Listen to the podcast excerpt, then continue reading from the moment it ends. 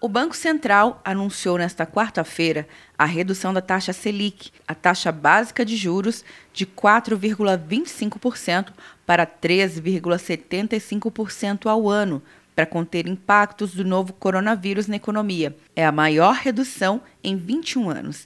A decisão do Copom, Comitê de Política Monetária do Banco Central, foi unânime. De acordo com o economista da IBMEC, Frederico Gomes, a redução da taxa pode aumentar os investimentos. Os empresários, quando vão tomar suas decisões de investimentos, olham para essa taxa.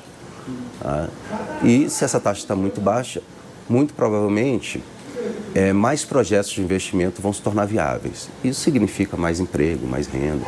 Na decisão, o Banco Central considerou a desaceleração significativa do crescimento global, a queda dos preços das commodities, o aumento da volatilidade nos preços de ativos financeiros e os impactos futuros do coronavírus na economia, que ainda não estão refletidos nos dados mais recentes da atividade econômica brasileira, e não descartou um novo corte dos juros de acordo com a conjuntura econômica. A decisão do Banco Central segue o exemplo de outros bancos centrais globais, como o Banco Central norte-americano e o Banco da Inglaterra. Quer um ano sem mensalidade para passar direto em pedágios e estacionamentos? Peça a Veloy agora e dê tchau para as filas. Você ativa a tag, adiciona veículos, controla tudo pelo aplicativo e não paga mensalidade por um ano. É por tempo limitado. Não perca. Veloy. Piscou, passou. De Brasília, Luciana Castro.